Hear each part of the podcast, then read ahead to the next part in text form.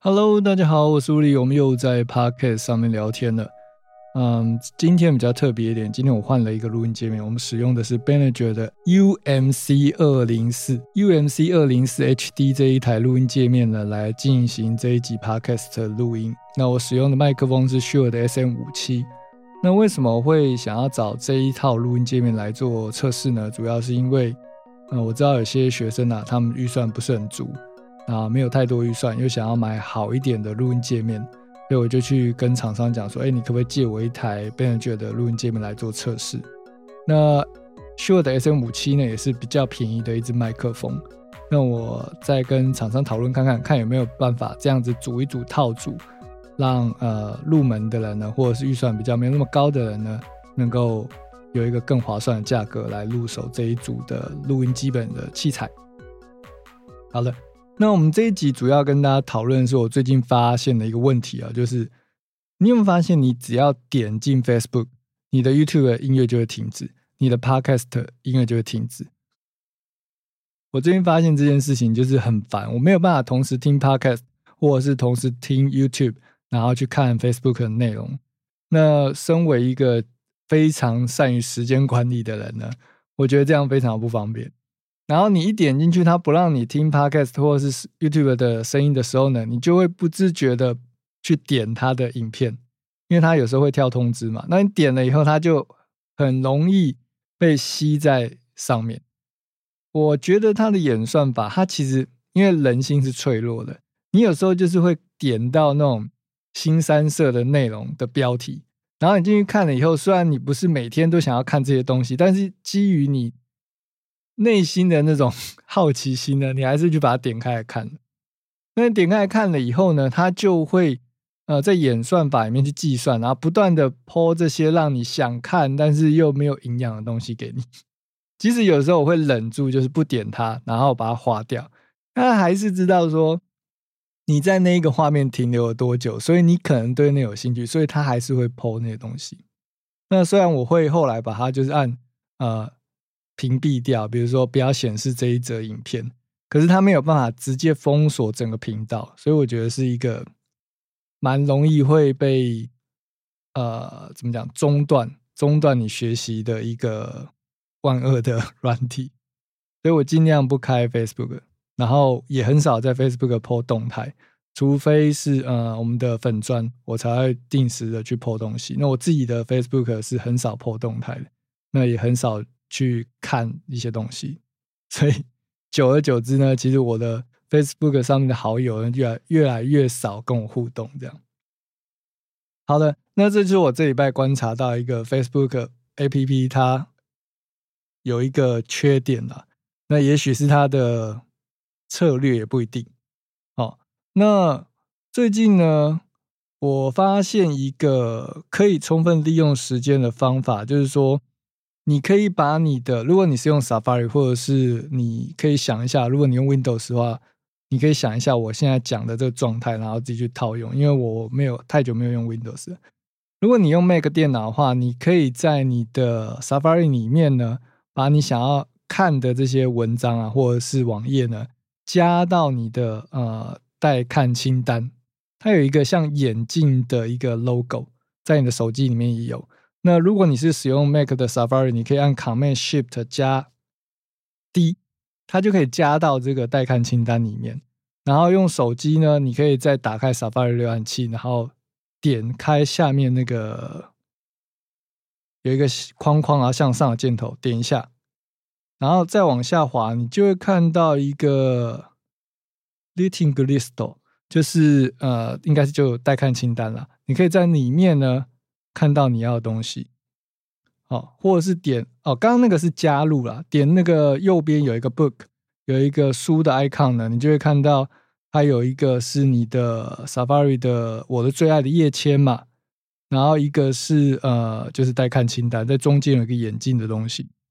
好，那我常常会把一些呃录音的文章啊，或者是混音的文章啊，我想看，但是当下可能没有那么长的时间可以坐在那边看，我就会加到这个清单里面。然后在我比如说呃拖地的时候啊，哦边看，或者是我在煮饭的时候啊，打开来看。那当然有时候你要看你的状况啊，就是如果说你现在手没空，没办法看，那你可能就是播 podcast 嘛，就是边做事边听，或者是播 YouTube，这样你就可以同时做一些琐碎的事情，那同时学习。那比如说像如果你在等公车啊，或者是呃上厕所啊，那种空余的时间，你就可以把你的 Safari 点开去看那些文章。我觉得这样可以比较有效的去利用一些时间了，因为。有时候像书啊、杂志这些东西，你不可能随身带在身上嘛。但手机就是走到哪就会拿着，所以我觉得如果有养成一个加入这个待看清单，然后随时拿起来读的方式就不错。那为什么会发现这个这个做法？是因为我每次跳到 Facebook，他就不让我听音乐，不让我听声音，啊，不让我看 YouTube，所以我后来就是。当我想要一边听东西的时候，一边看一些东西的时候，因为以前已经养成习惯，就想看东西就会点进去 Facebook，所以现在我就不点进 Facebook，我就放 YouTube 或者放 Podcast，然后去点 Safari 看我想看的文章，或者是看我以前没有看过的文章。哦，那当然 YouTube 也有待看清单，但是 YouTube 很容易也是会被拉走，所以有时候使用这些 App 要特别注意，就是不要让它中断你现在正想要做的事情，然后反而。啊，比如说今天上课要做作业还没有做，然后就 跑去看影片之类的哦。好，那最近呢，我已经把工作室搬完了，所以现在呢，我们已经回到我家里的工作室进行录音跟一些呃上课的动作。那如果你有兴趣上我们的一堆线上课程的话，其实我觉得，嗯，如果你是学吉他、贝斯、爵士鼓，那可能需要实体的一对一教学，但是我们的。呃，音乐制作课程呢，在线上一对一教学已经培养了一个很流畅的一个系的一个操作模式，所以基本上不会有太大问题。然后，如果你有电脑是任何设定的问题，我也可以进去帮你设定。那就是要注意你的网络速度要够快。那搬回来以后呢，我也有大概去调整一下家里工作室的呃摆设位置。那我也把这个。如果你想要成立一个自己的音乐工作室，到底是要怎么样子去调整你的呃摆设啊，或者是你要注意一些什么样的事项呢？我也把它放到我们的 IG 的现实动态。那我有把它归类到一个精选动态，你可以在 Studio 的那个精选动态里面看到啊。如果你想要在家里做音乐啊，有一个音乐工作室，你需要注意哪些事项？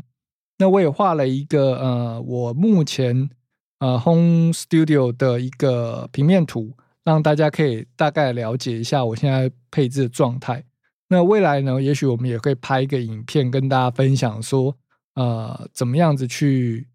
呃调整你的工作室，因为毕竟每一个人的环境不一样，他不可能有那个绝对的条件可以达到百分之百的适合像呃专业的音乐工作室那样，但是你可以在呃，可以的范围内做调整，尽量得到一个比较不错的声音，或者是不要有一个呃很容易干扰你的聆听的环境。好，那未来的话，也许也可以有机会去跟其他的呃同业做结合，然后跟大家分享这些相关的资讯。那我先分享一个我自己在年轻时犯的错好了，我把整个房间呢。都贴满了吸音棉，想说这样子就可以呃隔音的效果，但其实隔不了。就是如果你想要有隔音的效果的话，你真的是要请专业的录音室设计的设计师呢来你家进行录音室的规划以及装潢，你才有办法达到完全隔音。那不管你贴多少那个海绵的吸音棉啊，它都没有隔音的效果。那个吸音棉只能把声音吸掉。哦，它并没有办法完全隔绝你房间内跟房间外的声音。那吸音棉的好处就是你贴很多，你房间会比较没有回音。比如说我们现在拍手，像我们现在拍手的时候，就比较不会有那个回音。那如果说你是在一个呃比较没有吸音装置或吸音的家具的空间里面去录音的话，你就会得到非常多那个像室内泳池啊，或室内运动场打篮球的那种声音。那那样子的状态就不适合录 vocal，也不适合录音。哦，那如果你的房间里面想要减少这样的状况的话，你可以放一些书柜啊、沙发或床铺啊之类的，比较容易吸住声音的一些家具。可以让你房间的声音更好一点。像我们就会有那种去，比如说看，不知道你有没有租屋的经验？如果你有租屋的经验，你会发现一个空荡荡房间里面回音特别大声。你可以在空的房间里面拍手看看。可是当你把家具放进去以后，你就发现，哎，好像好很多哎。那通常我去找工作室的时候，我也会大概检查一下，当我在空荡荡的房间里面拍手的时候，它的那个 delay 大概是多少时间，然后再想象一下，啊，我若把东西搬进去，会不会好很多？那或者是说，我们也许可以买一些额外的吸音材来改善这样的状况。好，这是其中一点关于呃，在家庭音乐工作室呢需要注意的，就是你的房间的 reverb 不能太多。好，那剩下其他要注意的要项，我已经放到 IG 里面了。如果有兴趣的话，你可以到 Instagram 搜寻 This Way 底线 Music，或是应该直接搜寻 L I S W E I 就可以找到我了。哦，或者是嗯，去我们的脸书或是官方网站都会有连接。好的，这一集要跟大家分享的就是啊，关于 b e n j e r 这个录音界面，它的收音的音质。以及 Shure 的 SM 五七，它收音的音质，我现在其实蛮清楚的，可以听到一些口水音啊。哦，它放大的这个这个 Pre 算是蛮清晰的吧。我们不知道之后后置的时候听起来是怎么样。然后以及分享说，呃，怎么样子让你的学习更有效率？比如说你想要学习音乐制作，你就可以把一些你想要看的一些，不管是中文的或是外文的文章呢，放到你的待看清单。然后用你的手机，在你随时有空的时间的时间呢，就把它拿出来看。然后以及呢，没事不要去点 Facebook，Facebook 真的很恐怖。好的，我们这集到这边告一个段落，我们下集见，拜。